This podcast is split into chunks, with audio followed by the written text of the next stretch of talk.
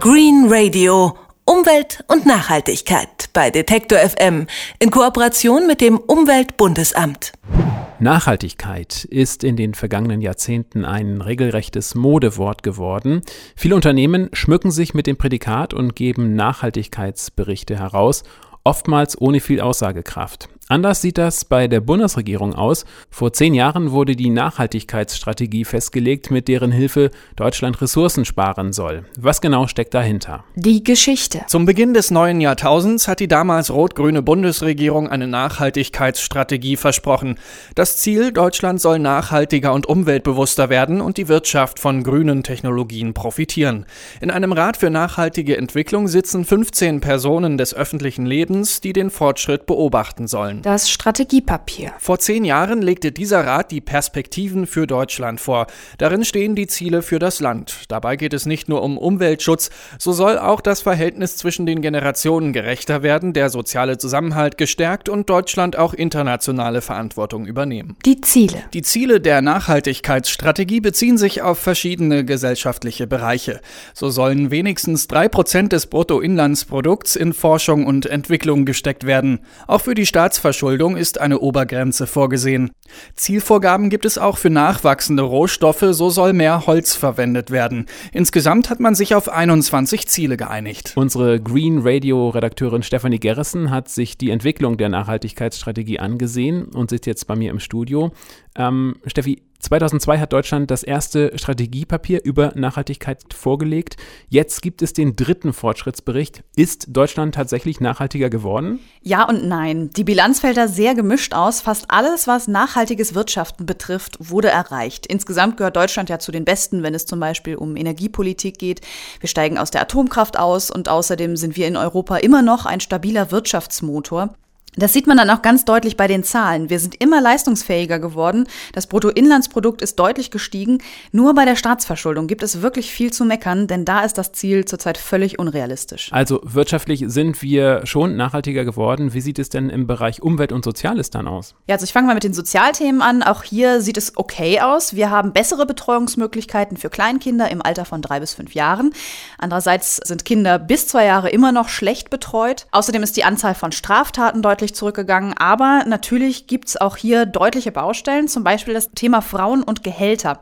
Frauen verdienen immer noch im Schnitt 23 Prozent weniger als Männer und bis 2020 wollte man den Abstand auf 10 Prozent verringern. Das ist allerdings mittlerweile unwahrscheinlich. Blicken wir mal auf die Umweltthemen. Hier muss man sagen, sieht es fast schon ein bisschen katastrophal aus. Die Indikatorenberichte, die alle zwei Jahre rauskommen, die haben so markante Wettersymbole und wenn ein Ziel erreicht wurde, dann ist der Bereich mit einer Sonne versehen sehen. Und je schlechter das Ergebnis dann ausfällt, desto wolkiger sieht es auch aus. Und hier im Bereich Umwelt ist fast wirklich überall ein Donnerwetter. Beispiel. Die Artenvielfalt in Deutschland sieht wirklich ganz übel aus. Vielleicht mal zum Hintergrund. Man hat als Grundlage für die Berechnung den Vogelbestand bestimmter Arten genommen, weil sie die typischen Landschafts- und Lebensraumarten repräsentieren. Also sei es jetzt Agrarland, Wälder, Siedlungen oder Binnengewässer und so weiter und so fort. Der Zielwert bei dem Index ist 100 und das entspricht 59 Vogelarten. Das will man bis 2015 erreichen und man hat diesen Index mal bis in die 70er Jahre zurückgerechnet und seit den 70ern hat sich dieser Wert kontinuierlich verschlechtert. Jetzt steht der Index bei 67 und angefangen hatten wir zu Beginn der Nachhaltigkeitsstrategie, also vor zehn Jahren, bei einem Wert von 70. Gibt es denn gar keine Erfolge im Umweltbereich? Doch, die gibt es natürlich. Alles, was mit Energie und Klima zu tun hat. Hier sind die Deutschen ähm, mal wieder Vorreiter. Wir beziehen beispielsweise 20 Prozent unserer Stromversorgung aus erneuerbaren Energien. Das liegt deutlich über dem Trend. Auch die Emissionswerte sehen gut aus. Seit 1990 haben wir zum Beispiel 20 Prozent Treibhausgase reduzieren können. Da sind wir zumindest auf einem guten Weg. Aber insgesamt sind 10 von 15 Zielen nicht mehr zu erreichen. Aber ähm, woran liegt es denn, dass die wirtschaftlichen Ziele erreicht werden, während alle Ziele, die Umwelt betreffen, äh, zum Teil ja sogar in weite Ferne gerückt sind? Also das hat mehrere Gründe, denn diese Kennziffern, diese Indikatoren, die den Erfolg der Strategie bemessen, das sind natürlich abstrakte Zahlen. Aber auch der Rat für nachhaltige Entwicklung ist nicht immer so ganz glücklich mit der Auswahl dieser Indikatoren. Das hat mir auch der Generalsekretär des Rates Günther Bachmann verraten. Haben wir ja auch mit den Indikatoren selber das Problem, dass sie uns nicht wirklich aussagekräftig erscheinen und insofern auch ähm, überholt werden müssten. gerade in der Wirtschaft.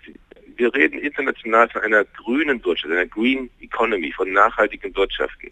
Das bildet der Nachhaltigkeitsbericht mit seinen Indikatoren aber noch überhaupt nicht ab. Hier ist also eine große Aufgabe in Zukunft, ähm, diese Wirtschaftsfaktoren auch wirklich zu messen, die uns nachhaltigen Wohlstand bringen und nicht nur sozusagen Krankheitskosten durch, durch äh, Unfälle an den Straßen plötzlich als Wohlstandseffekte messen. Kritiker behaupten auch immer wieder, dass die Umweltvorgaben politisch nun mal nicht den nötigen Stellenwert haben. Und es gibt immer wieder Ziele, die sich gegenseitig im Weg stehen.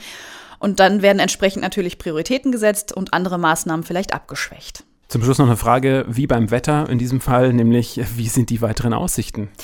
Also der neue Fortschrittsbericht 2012 äh, hat die Schwerpunkte auf drei Themen festgelegt. Im Mittelpunkt wird weiterhin Wirtschaft stehen. Die Bundesregierung sieht für eine nachhaltige Gesellschaft die Unternehmen in einer Schlüsselrolle, so heißt es. Neue Schwerpunkte setzt die Bundesregierung bei den Themen Klima und Energie und in der Wasserpolitik. Da kann man schon sehen, sie positioniert sich damit so ein bisschen für den Weltgipfel Rio 20 Plus, der findet im Juni statt. Neu ist auch, dass die Bundesregierung zum Beispiel die Anhebung der CO2, des CO2-Minderungsziels der EU mitträgt. Bisher hatte man immer gesagt, da machen wir nur mit, wenn es einen Nachfolger vom Kyoto-Protokoll gibt. Die Nachhaltigkeitsstrategie der Bundesrepublik ist in dieser Woche zehn Jahre alt geworden und über die die Fortschritte zur Nachhaltigkeit in Deutschland hat uns Stefanie Gerrissen berichtet. Dankeschön dafür. Green Radio. Umwelt und Nachhaltigkeit bei Detektor FM in Kooperation mit dem Umweltbundesamt.